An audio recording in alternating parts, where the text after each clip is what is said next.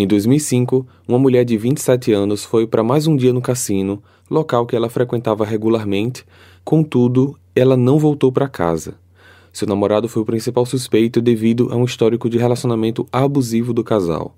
E, ao checar as câmeras de segurança do estabelecimento, ao invés dos policiais acharem respostas, eles tiveram muito mais perguntas. O caso de hoje vai falar sobre o desaparecimento de Christ Wilson. Olá, misteriosos! Eu sou Fábio Carvalho e esse é o projeto Arquivo Mistério. Siga a gente na plataforma de streaming em que você está nos escutando agora para receber notificação sempre que um novo episódio for lançado. Para ver as fotos do caso de hoje, basta seguir a gente no Instagram, arroba Arquivo Mistério. O roteiro de hoje é uma adaptação de um caso já apresentado pela Scarlett Marcondes. O link do canal dela vai estar aqui na descrição. Recados dados, vamos para o caso de hoje.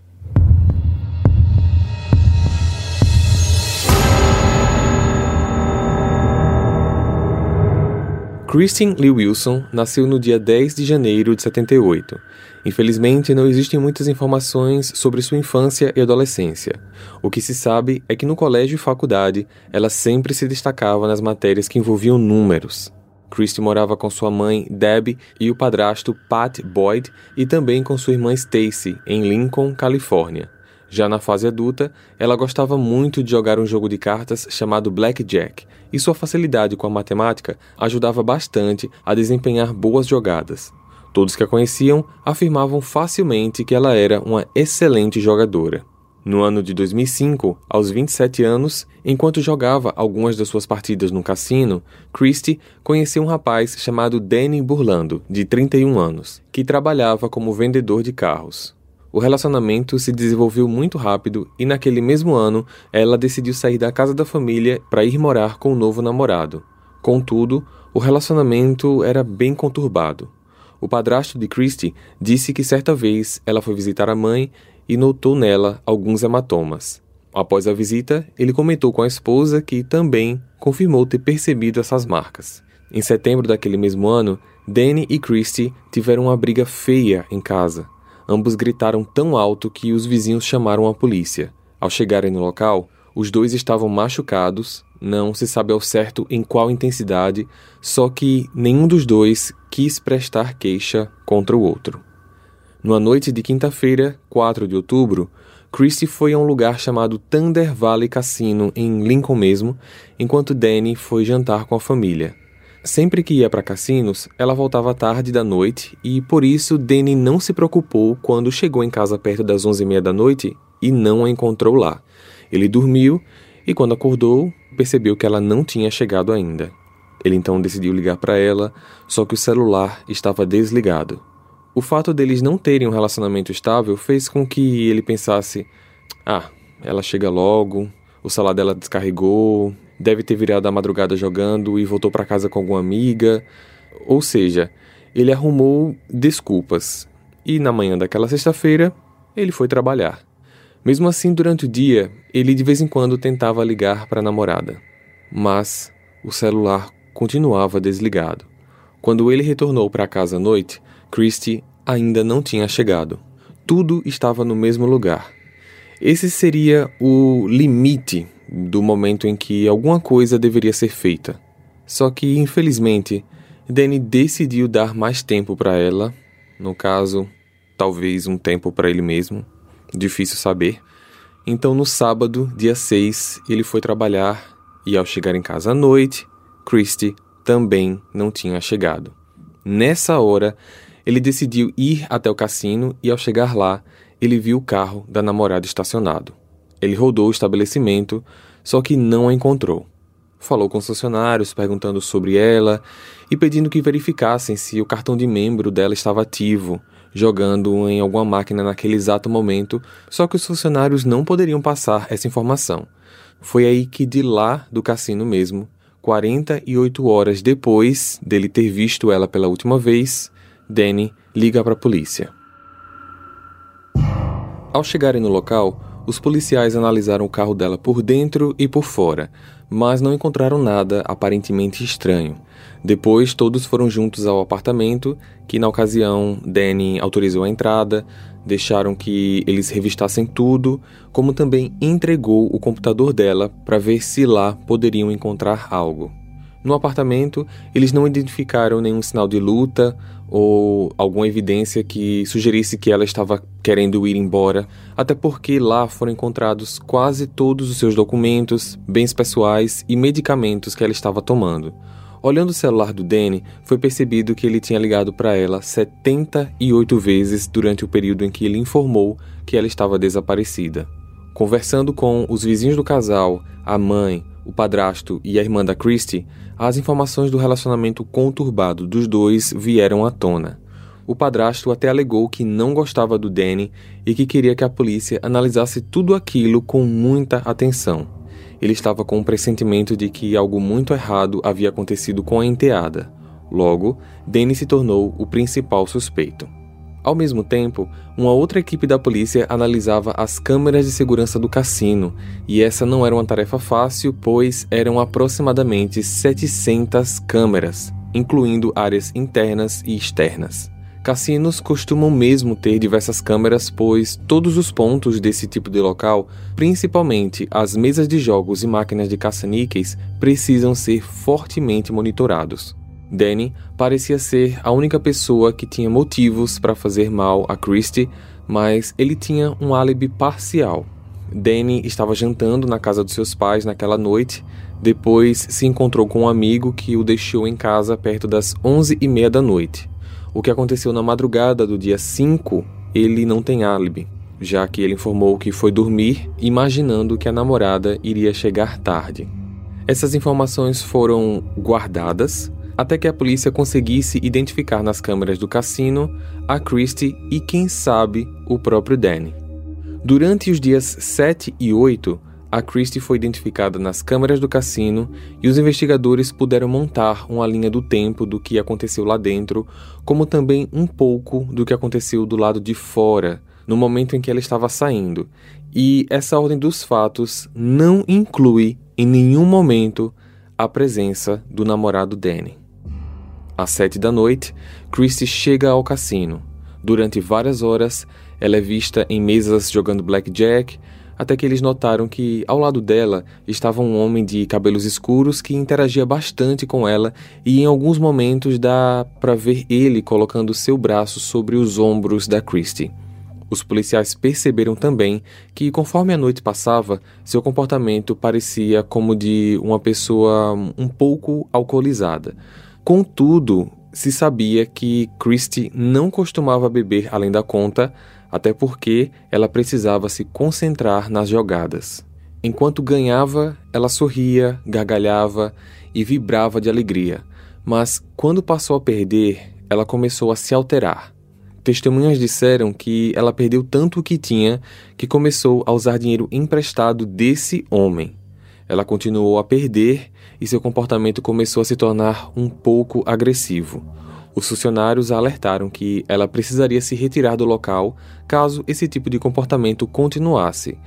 E na ocasião, esse homem ao lado dela avisou que iria ficar tudo bem, já que ela estava com ele. Horas de gravações mais tarde, foi percebido que Christie saiu na companhia desse homem por volta de uma da manhã. Caminharam pelo estacionamento e dá para ver que no trajeto ele tenta colocar a mão na cintura dela, mas ela o rejeita. Eles vão para um local distante onde as câmeras não conseguem alcançar com nitidez, mas ambos vão em direção ao carro dele. As imagens registram o momento em que os faróis do seu carro piscaram algumas vezes, o que foi confirmado posteriormente que era um sinal elétrico do veículo para informar que ele estava sendo destravado. Após 3 minutos e 41 segundos, o carro teve os faróis acesos e saiu do local. Ao passar pela porta do cassino, dá para ver que ele está sozinho. A polícia passou então a tentar descobrir quem era esse homem e, rastreando seus passos no cassino, eles o identificaram facilmente após conseguirem um relatório de uma das máquinas de caça-níqueis onde ele usou seu cartão de membro cerca de 10 minutos antes de começar a jogar cartas na mesa da Christie. Esse homem se chama Mário Flávio Garcia, de 53 anos, casado, pai de duas crianças e gerente de projetos de um hospital local. Puxando sua ficha criminal, os policiais descobriram que ele tinha passado com alguns atos suspeitos. Ele já tinha sido preso por sequestrar uma ex-namorada, quando na ocasião a agrediu e ameaçou atirar nela. Na verdade, ele atirou, mas a arma estava descarregada. Foi uma atitude pensada dele para amedrontá-la. Após esses fatos, ela o denunciou e ele apenas respondeu a um processo por ser réu primário. Posteriormente, houve um outro incidente onde ele estava dentro de um carro junto com uma outra namorada, chamada Lynette Smith, e a mãe dela, quando de repente Mário perdeu o controle do veículo e todos caíram dentro de um rio. Apenas ele sobreviveu. Contudo, algumas pessoas que estavam dirigindo próximo na hora testemunharam que o carro, na verdade, estava indo calmamente para o acostamento e, do nada, o carro acelerou com força em direção à água. Esse fato acabou não tendo investigação e, por fim, o incidente foi considerado como um acidente. A partir de agora, a polícia tinha então um segundo suspeito. No dia 9, policiais foram até a sua casa. Mário respondeu todas as perguntas e confirmou que ele esteve sim no cassino, que conheceu uma moça chamada Christie, que saíram juntos do local, mas que no estacionamento cada um foi para o seu lado. Eles apenas conversaram e não teve nenhum relacionamento físico ou íntimo com ela. Para ele, quando ele saiu dirigindo para voltar para casa, Christie teria ido para o carro dela. Acrescentou que dormiu a noite toda e que na manhã seguinte chegou ao trabalho como de costume às nove da manhã. Nesse bate-papo, os policiais notaram marcas de arranhões em seu rosto, acharam aquilo suspeito e discretamente o convidaram para ir à delegacia no dia seguinte para prestar um depoimento oficial. O que eles queriam, na verdade, era tirar fotos e examiná-lo. Sua esposa e filhos afirmaram que Mário dormiu em casa, mas não conseguiram confirmar a hora exata em que ele chegou. Depois disso, os investigadores conversaram com seus colegas de trabalho e eles confirmaram que Mário chegou atrasado no dia 5 ele tinha uma reunião às nove, mas acabou chegando às dez e meia. Além disso, todos viram marcas de arranhões em seu rosto e, ao ser perguntado pelos colegas o que tinha acontecido, ele explicou que as marcas foram causadas por um trabalho de poda numa árvore do seu quintal. Essa era uma informação estranha, já que ele estaria então podando a árvore entre uma da manhã, quando foi visto saindo do cassino, e às dez e meia, quando chegou atrasado no trabalho. E não é comum que alguém se atrase para uma reunião por estar fazendo um serviço doméstico de jardinagem. Na delegacia, Mário apareceu com a presença do seu advogado. Ele tirou fotos e foi deixado claro que ele não estava sendo preso nem detido, só que, diante das circunstâncias, ele era um dos suspeitos e esses procedimentos precisavam ser executados. Como Mário ainda estava com as cicatrizes dessas marcas, a polícia tinha chamado uma médica perita que era especialista em medicina de emergência para analisar os ferimentos. Ela destacou que as feridas mostravam que não eram marcas de alguém que tivesse caído de uma árvore, mas sim aquilo era resultado de uma luta corporal. As marcas estavam concentradas apenas no lado esquerdo dele, essa era uma informação importante porque, se a vítima fosse destra, ela provavelmente poderia arranhar com mais força o lado esquerdo dele se estivesse lutando para fugir. E sim, a Christie era destra. Com estas novas pistas, a polícia conseguiu um mandado para investigar sua casa e o seu carro. Analisando o computador, a polícia viu que Mário já tinha visitado, semanas anteriores ao desaparecimento da Christie, sites de toxicologia forense, evidência forense, armas de fogo e um site sobre drogas usadas em abusos físicos. No carro, eles viram que tudo estava muito limpo e que o carpete do porta-malas estava faltando. E isso era estranho porque o carro era novo, tinha sido comprado há apenas alguns meses. Mesmo assim, a polícia foi capaz de encontrar dois fios de cabelo no porta-luvas, dois fios de cabelo no porta-malas e pequenas amostras de sangue em alguns pontos da porta traseira do motorista. Após análises de DNA, foi confirmado que tanto o fio de cabelo como as amostras de sangue eram da Christie. Sendo assim, mesmo sem um corpo, Mário foi preso acusado pelo desaparecimento e morte de Christy Wilson. Hey, você se interessa por crimes reais, serial killers, coisas macabras e tem um senso de humor um tanto quanto sórdido? Se sim, você não está sozinho. Se você precisa de um lugar recheado de pessoas como você, Venha conhecer o podcast Pátria Amada Criminal. Todas as semanas tentamos entender o pior da humanidade. Nesse processo a gente ri, chora, fica brava, fofoca, porque afinal de contas é assim que a gente fala quando está entre amigos. Suas novas melhores amigas trevosas estão aqui no Pátria Amada Criminal. A promotoria montou a seguinte teoria. Mário provavelmente conheceu a Christian naquela mesa de cassino. Ele pode ter colocado algum tipo de droga em sua bebida Motivo esse que pode ter gerado comportamento inapropriado com os funcionários. Pouco depois, eles deixaram o cassino. Enquanto estavam no estacionamento, ele destravou seu carro e, pelos próximos 3 minutos e 41 segundos, ele provavelmente a atacou. Em atitude de defesa, Chrissy deixou marcas no corpo dele. De alguma maneira, ele a fez desmaiar com algum golpe físico ou com uso de produto químico. Depois, ela foi colocada no porta-malas e assim ele saiu do cassino sem levantar qualquer suspeita. Dirigiu até algum ponto da cidade e, durante a madrugada, abusou dela sexualmente. Tirou sua vida e escondeu o corpo em algum lugar. Sendo assim, a promotoria alegava que esse foi um crime premeditado quando foi levado em consideração o uso de drogas na bebida da vítima e de oportunidade, pois as circunstâncias acabaram levando à morte. Lembrando eles consideravam isso mesmo sem encontrar um corpo. As audiências de julgamento tiveram início no ano seguinte, em setembro de 2006. A família acreditava que, em alguma das audiências, ele poderia confessar o crime através de propostas que a promotoria fazia para a redução da pena pedida, mas ele não mudava o seu discurso. Numa das vezes em que ele testemunhou, ele disse: eu até poderia, diante de todos, pedir por misericórdia, por perdão e mostrar até remorso. Contudo, eu não vou fazer esse tipo de coisa. Eu não matei Christy Wilson. Em janeiro de 2007, Mário foi considerado culpado pelos crimes de sequestro e assassinato da Christie, sendo condenado a 59 anos de prisão. Durante seu período na cadeia, por todo o tempo ele alegou inocência. Seus pedidos de revisão do caso estavam sendo sempre negados. Debbie, mãe da Christie, estava sempre mandando cartas a ele pedindo que, por favor, dissesse onde o corpo da filha estava, pois a dor da ausência que ela estava sentindo era algo que estava deixando muito doente. Mário simplesmente nem dava atenção às cartas.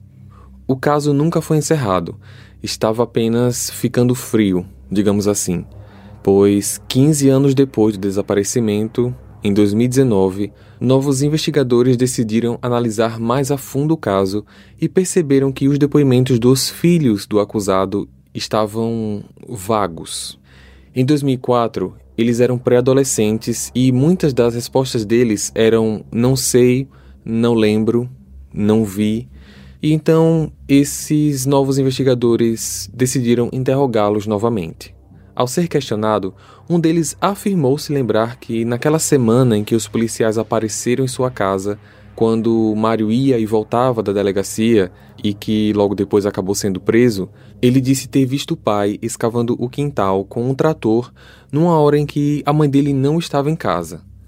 Ele não se recorda do dia, da hora, se era de manhã ou de tarde, mas ele se lembrava de algo do pai com a máquina naquela semana conturbada. Com essa informação, o quintal foi escavado, mas nada foi encontrado. No ano seguinte, com o uso de um equipamento de nova tecnologia que usava radar de penetração em solo com alcances mais profundos, eles retornaram ao quintal da família e analisaram tudo novamente. Num determinado ponto, o aparelho acusou identificação de restos mortais e isso poderia ser tanto de animais como de humanos.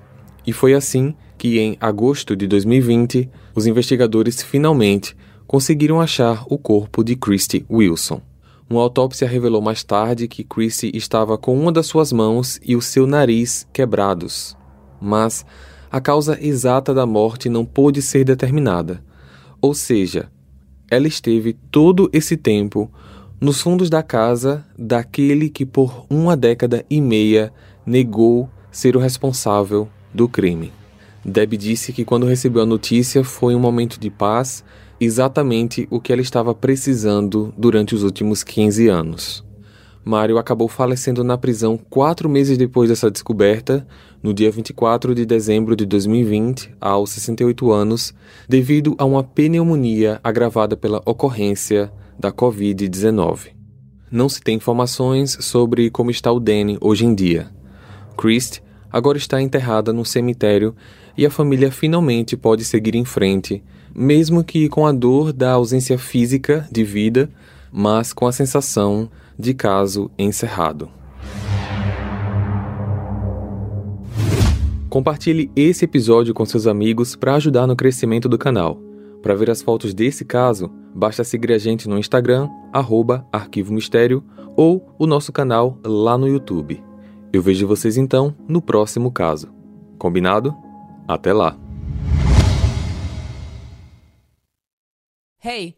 Você se interessa por crimes reais, serial killers, coisas macabras e tem um senso de humor um tanto quanto sórdido? Se sim, você não está sozinho. Se você precisa de um lugar recheado de pessoas como você, venha conhecer o podcast Pátria Amada Criminal. Todas as semanas tentamos entender o pior da humanidade. Nesse processo a gente ri, chora, fica brava, fofoca, porque afinal de contas é assim que a gente fala quando está entre amigos. Suas novas melhores amigas trevosas estão aqui no Pátria Amada Criminal.